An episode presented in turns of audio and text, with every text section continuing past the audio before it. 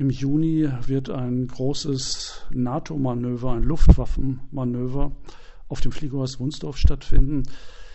Gerhard Biederbeck ist äh, Aktivist und Mitarbeiter in der Friedensinitiative Neustadt-Wunsdorf. Gerhard, könntest du ein bisschen mehr erzählen über dieses Luftwaffenmanöver?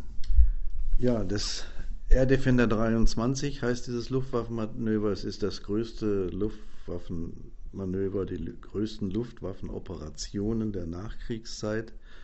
Und äh, es äh, nehmen teil 25 Länder und äh, Wunsdorf gilt hier als Drehkreuz für die Logistik. Und das Entscheidende aber an dieser Übung ist, dass hier sehr realitätsnah Luftkriegsübungen geübt werden. Und zwar nicht nur über der Ostsee, wie es von der Bundeswehr verkündet wird, und in Brandenburg, sondern die Übungen ziehen sich hin bis äh, an die russische Grenze ins Baltikum und Rumänien. Jetzt sind auf dem Flieger aus Wunsdorf die Großraumtransporter A400M stationiert. Der Flieger aus Wunsdorf ist daher ähm, ein strategischer Flugplatz von Bundeswehr und NATO. Wie ist der Flugplatz in diese Manöver integriert?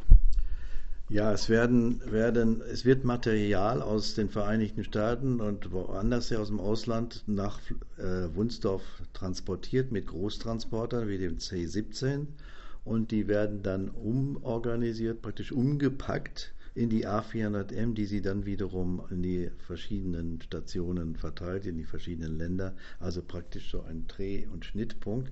Das ist aber nur der eine Aspekt der Funktion, der andere wird oft unterschlagen, denn neuerdings ist die A400M in der Lage, Kampfjets zu betanken. Das bedeutet, also neben anderen Kampfjets aus den Vereinigten Staaten und so weiter. Das bedeutet, dass sie auch bei Kampfaktionen mitübt, aber nicht über Wunsdorf, sondern wie gesagt auch über der Ostsee, aber das zieht sich hin bis ins Baltikum. Also die Betankung erfolgt in der Luft. In der Luft, also Kampfjets, die F-16, aber auch die F-35 als das modernste Kampfflugzeug können in der Luft, sie kann also sogar innerhalb einer Stunde mehrere Jets voll betanken. Mhm. Und das heißt, die A400M vom Flieger aus Wunsdorf oder die A400M, die Maschinen, die operieren an der russischen Grenze direkt, betanken da die Flugzeuge und sind dann möglicherweise in Kampfhandlungen verwickelt?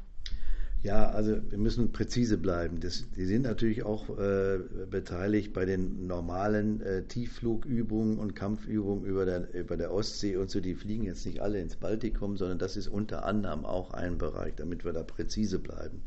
Und äh, wichtig ist nochmal, dass diese A400M, so hat es eigentlich auch der Luftwaffenchef Gerhards gesagt, ist äh, ohne diese Transporter ist kein Beginn eines Krieges möglich. Sie sind gleichzeitig praktisch äh, Anzeiger dafür, Symptome dafür, ob wir in Kriegsvorbereitungen sind oder nicht, weil sie die Ersten sind, die praktisch mit aktiven Bewegungen beginnen. Deshalb werden, sind sie von Anfang an bei dieser Übung gleich zehn Tage äh, vorher schon beteiligt und auch noch eine Woche danach ist immer noch die A400M damit beteiligt. Ich fasse das jetzt nochmal zusammen. Die A400M wird dann also zur Luftbetankung von Kampfflugzeugen benutzt und sie wird auch dazu benutzt, äh, Material und Personal in mögliche Kampfgebiete zu transportieren ja. oder an die russische Grenze. Ja. Richtig. Das heißt, Russland könnte dieses Manöver als Bedrohung auffassen? Ja, natürlich wird das von Russland als Eskalationsbedrohung aufgefasst, aber das, was nirgendwo in der Zeitung steht, es laufen jetzt drei, vier große Manöver. Es laufen jetzt mit 100 Kampfjets an der schwedischen, finnischen Grenze, aber bis in die Arktis hinein, äh, laufen jetzt konkrete Manöver schon.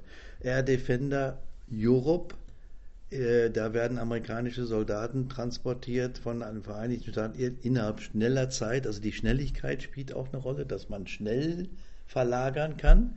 Äh, da sind jetzt 10.000 Soldaten nach Polen unterwegs. Man gehört auch schon Berichte aus Sachsen und überall, dass Riesenkolonnen von amerikanischen LKWs und so auf den Straßen unterwegs sind, was hier ja viele Menschen gar nicht mitbekommen. Also da sind Bewegungen, als wären wir, ich nehme den Konjunktiv, in Vorkriegszeiten so konkret, real die, mit diesen Zahlen ist noch nie geübt worden. Mhm. Du hattest von drei Manövern geredet. Jetzt ja. hattest du ein weiteres genannt, außer Air Defender 23, was im Norden ja. sich abspielt. Was ist das dritte? Also das war Arktis in der zweite und das dritte ist ein äh, US-Manöver, wo einfach nur Betankung von Kampfjets geübt wird.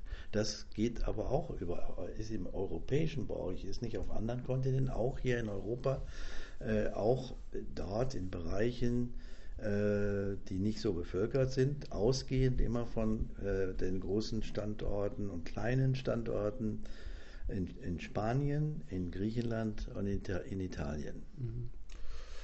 Jetzt ist immer davon zu lesen, dass die Ukraine demnächst äh, jetzt im Juni eine Offensive in Richtung Krim aufnehmen wird. Und könnte man das so interpretieren, dass dieses Manöver auch dazu dient, diese Offensive zu unterstützen? Denn da werden ja Massen von Sprit und Munition und alles Mögliche gebraucht.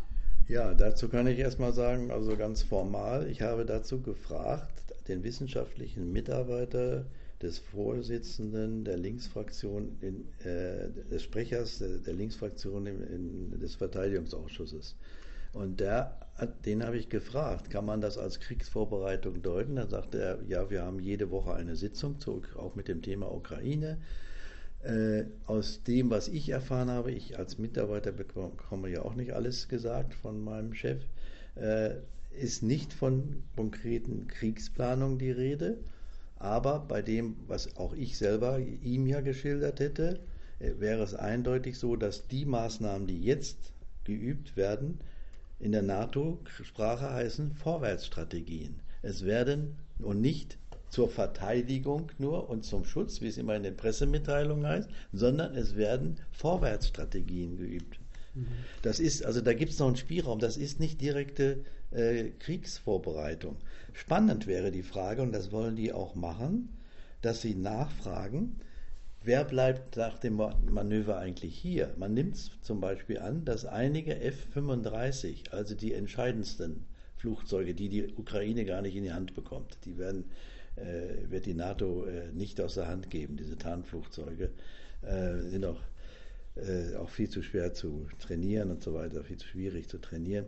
Aber die Hinweise würden sich verdichten bei, äh, bei der Frage hier gerade, also man vermutet, es bleibt einiges von dem hier und geht nicht zurück, wie es normalerweise bei solchen Manövern dann der Fall ist. Wie schätzt du die Situation an, wenn die ukrainische Armee wirklich zur Krim durchstoßen würde? Das wäre quasi der Worst Case. Äh, das würden die nur machen mit den modernsten Waffen. England ist da, geht da vorne weg mit den äh, Sparrow heißen sie, glaube ich, nee, ich weiß nicht genau. Also auf jeden Fall gibt es diese lang, die langreichenden, langwirkenden Drohnen und Raketen, mit denen man aus 200 bis 300 Kilometer Entfernung den Krim beschießen kann. Das wäre jetzt schon möglich. Und wenn das ernsthaft gemacht würde, äh, mit dem Ziel, die Krim zu erobern, ist das das Vorspiel zum großen Krieg. Und bis jetzt scheut direkt die USA noch davor, aber indirekt äh, ist sie nicht konsequent und stoppt die Waffenlieferungen an dem Punkt. Mhm. Großer Krieg heißt Atomkrieg. Es soll ja noch Zwischenphasen geben zwischen dem Dritten Weltkrieg und dem Atomkrieg. Auch das, da werden Szenarien durchgespielt, aber in letzter Konsequenz würde es wohl den Atomkrieg bedeuten. Was würde das für Wunsdorf und den Flieger aus Wunsdorf bedeuten? Das würde für den Flieger aus Wunsdorf bedeuten, wie man ja in diesem Manöver jetzt ablesen kann. Es gibt nur drei zentrale Orte für dieses Manöver. Äh, Jagel, Hohen, äh, Spangdalen spielt eine große Rolle noch. Wo liegt das? Das liegt in äh, Süddeutschland und äh, äh, übrigens äh, sind die ganzen äh, Metropolen, die Zentralen, von denen das ausgeht, äh, liegen mehr im südlichen Bereich. Wiesbaden ist das Hauptquartier der USA. Sämtliche europäischen Aktionen werden letztlich in Wiesbaden gesteuert. Und äh, die Konsequenzen für Flieger aus Wunsdorf wäre halt, dass sie doch zu den ganz schnell, ganz schnell ziemlich zu Beginn der Kampfhandlung schon würde diese Region mit vom Gegner, potenziellen Gegner, wie es so schön heißt, äh, auch beschossen werden. Weil der Flieger aus Wunsdorf strategische Bedeutung hat für die Waffennachlieferung. Ja, ja für, für, die ganze Logistik des Krieges. Mhm. Jetzt will die Friedensinitiative Neustadt-Wunsdorf das nicht äh, widerspruchslos hinnehmen. Am Fliegerhaus Wunsdorf ist am 10. Juni eine Protestkundgebung geplant. Kannst du dazu was Näheres sagen? Ja, die, das Motto dieser Protestkundgebung ist äh, Frieden üben statt Krieg. Dazu in Kontinuität der Demonstrationen letzten Jahres haben wir wieder unser großes Guernica-Kriegsbild, äh, sage ich jetzt mal, von Picasso mit dabei. Die beiden, dieses Bild, was Krieg darstellt in allen Folgen und Konsequenzen. Und äh, der positive Hinweis, wir sollten was für Diplomatie und Verhandeln tun, statt jetzt die ganze Investition an Fantasie, Geld und so weiter in Krieg zu wandeln. Das ist also die Motivation für uns alle und der Ablauf. Ich will immer noch mal so dazu sagen, erstmalig wird jetzt auch für eine Demonstration im Neustädter Raum so großrahmig geworben. Also diese Demonstration ist in ganz Deutschland inzwischen über den Verteiler bekannt geworden wird auch in den größeren Zeitungen jetzt erwähnt. Das ist also eine neue Dimension auch für unsere kleine Friedensinitiative, in der das Ganze stattfindet. Der Ablauf wird so sein, dass wir uns gesagt haben, nicht zu viel quatschen, also konzentrierte Rede, drei Reden und schon gar nicht wiederholendes Reden. Und wir haben auch versucht, uns Mühe zu geben, verschiedene Aspekte äh, deutlich äh, zu machen. Äh, ja, wir können eigentlich schon sagen, wir sind eine internationale Kundgebung, denn zu Gast und als Redner wird dabei sein und als zweites dann auch sprechen äh, Klaus Armbruster von äh, äh dem Bildungswerk Baskale, denn das ist das baskisch-deutsche Bildungswerk. Äh, der wird auch für die baskische Friedensbewegung sprechen und äh, für uns ist dann immer wieder erstaunlich, dass Menschen, die an ganz anderen Orten leben, das gilt auch für die Friedensbewegung der Ukraine, zu ähnlichen zentralen Aussagen kommen wie wir. Der zweite Redner, der andere Redner wird Hubert Brieden vom Arbeitskreis Regionalgeschichte sein, der nochmal aufzeigen wird, dass die Rolle, die der Fliegerhorst heute spielt, in einer großen Tradition seit 1936, 37 steht, wo sie bei zentralen Luftangriffen, die praktisch dann Vorbilder für spätere Angriffe im Zweiten Weltkrieg schon in Guernica beteiligt waren und wird eine Linie ziehen von damals 36, 37 bis heute mit den Auswirkungen, die dazugehören. Als drittes spreche ich dann für die Friedensinitiative Neustadt äh, mit Hinweis auf die Kriegsgefahr, auf die Atomkriegsgefahr und die Bedeutung, die er Defender eskalierend hat. Mhm. Dazwischen haben wir aber wollen wir nicht nur todernste Menschen sein wollen, sondern das Ganze ins Leben einbinden wollen. Von der Band Peace Movement, die in diesem Peace Development Crew. Ach, Peace Development, ja, genau, Entschuldigung. Also auf Deutsch Friedensentwicklungsmannschaft, ja. Die sind also hier schon bekannt, brauche ich gar nichts zu sagen. Viele Leute kennen sie schon und machen tolle Musik und machen lebendige Musik, machen aber auch Musik, die ein bisschen was mit unserem Thema zu tun hat. Also das geht ineinander, die Lebensfreude, aber auch Lebensernst durch Musik auszudrücken.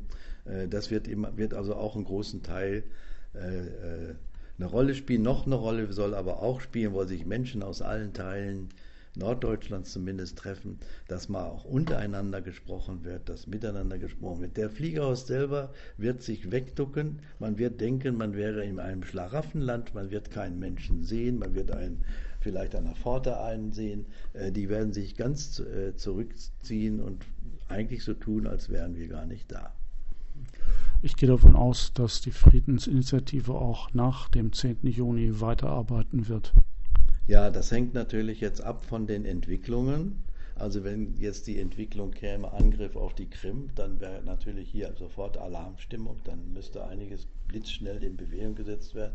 Wenn jetzt die Entwicklung käme, diplomatische Verhandlungen und rucki hat man mit China und anderen zusammen eine Lösung gefunden, dann ist wieder eine entspanntere Situation.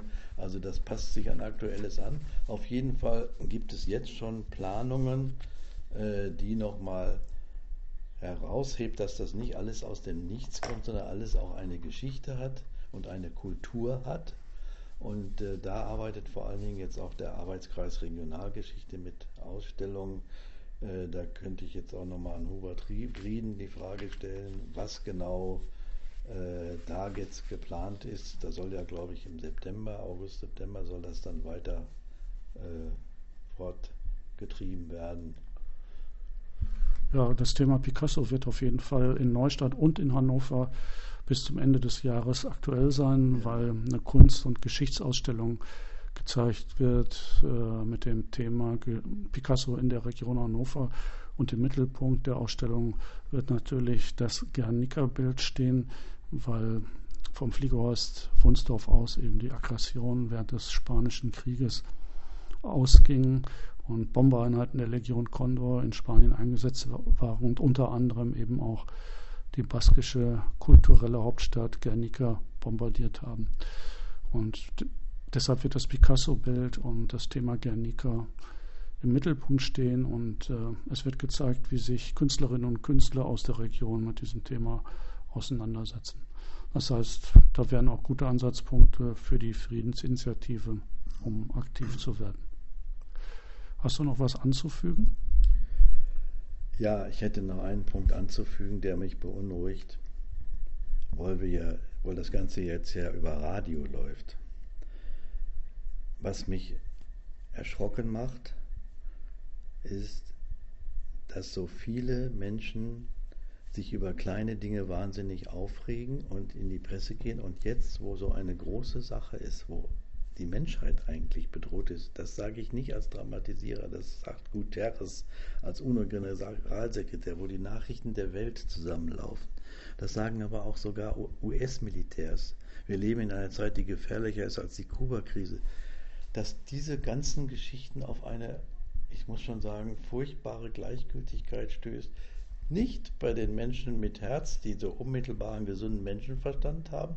Da kommen schon einige Regungen und Aktionen, äh, weil deren Herz und gesunder Menschenverstand sagt, Mensch, das wird gefährlich, da müssen wir was tun, sondern die gesamte, ich sage es jetzt mal, gebildete Mittelschicht schweigt. Die Leute, von denen man sagt, sie sind für die Aufklärung und sie verstehen sich als aufgeklärt, im Unterschied zu naiven Pazifisten und solchen. Sie haben ja so viel gelesen und sind so aufgeklärt und verhalten sich jetzt, und das muss ich jetzt in aller Härte sagen, sie verhalten sich ähnlich wie die Intelligenz hier im Dritten Reich. Das ist verblüffend. Also man hat, ich verstehe ja, dass man seine Normalität weiterleben will. Ich verstehe ja, dass Angst nicht das Leben bestimmen soll. Aber es erfordert doch dieses Modewort Verantwortung, was jetzt die Militärs und alle in den Mund nehmen. Es erfordert doch von uns eine Verantwortung für den Menschen, dass man jetzt aufsteht, sich meldet und sagt, so kann es nicht gehen, das bedroht uns alle doch. Und dass da nur diese schweigende Stille ist, bei Gewerkschaften, bei Parteien, bei Kirchen, grandiose Stille, unheimliche Stille, das beunruhigt das beunruhigt mich sehr. Mich beunruhigt das am meisten. Ich will jetzt keinen Generationenrassismus hier machen, aber ich muss es einfach empirisch feststellen. Die 30 bis 45-Jährigen, also die, die noch an dem Krieg, der käme, teilnehmen müssten, sind da besonders, wie soll ich sagen, die Hemmschwelle gegenüber Krieg ist besonders niedrig gegen, im Vergleich zu, ich bin Nachkriegsgeneration, Jahrgang 48, und unsere Vätergeneration, die wissen alle ganz genau, was Krieg bedeutet. Und es ist schon zu sehen bei dieser Generation, dass da weniger Hemmung vor dem Krieg ist, als sie bei uns noch da war. Das beunruhigt mich alles. Mhm. Gut, dann lasse ich das jetzt als Schlusswort so stehen und danke dir für das Gespräch. Ja, danke auch.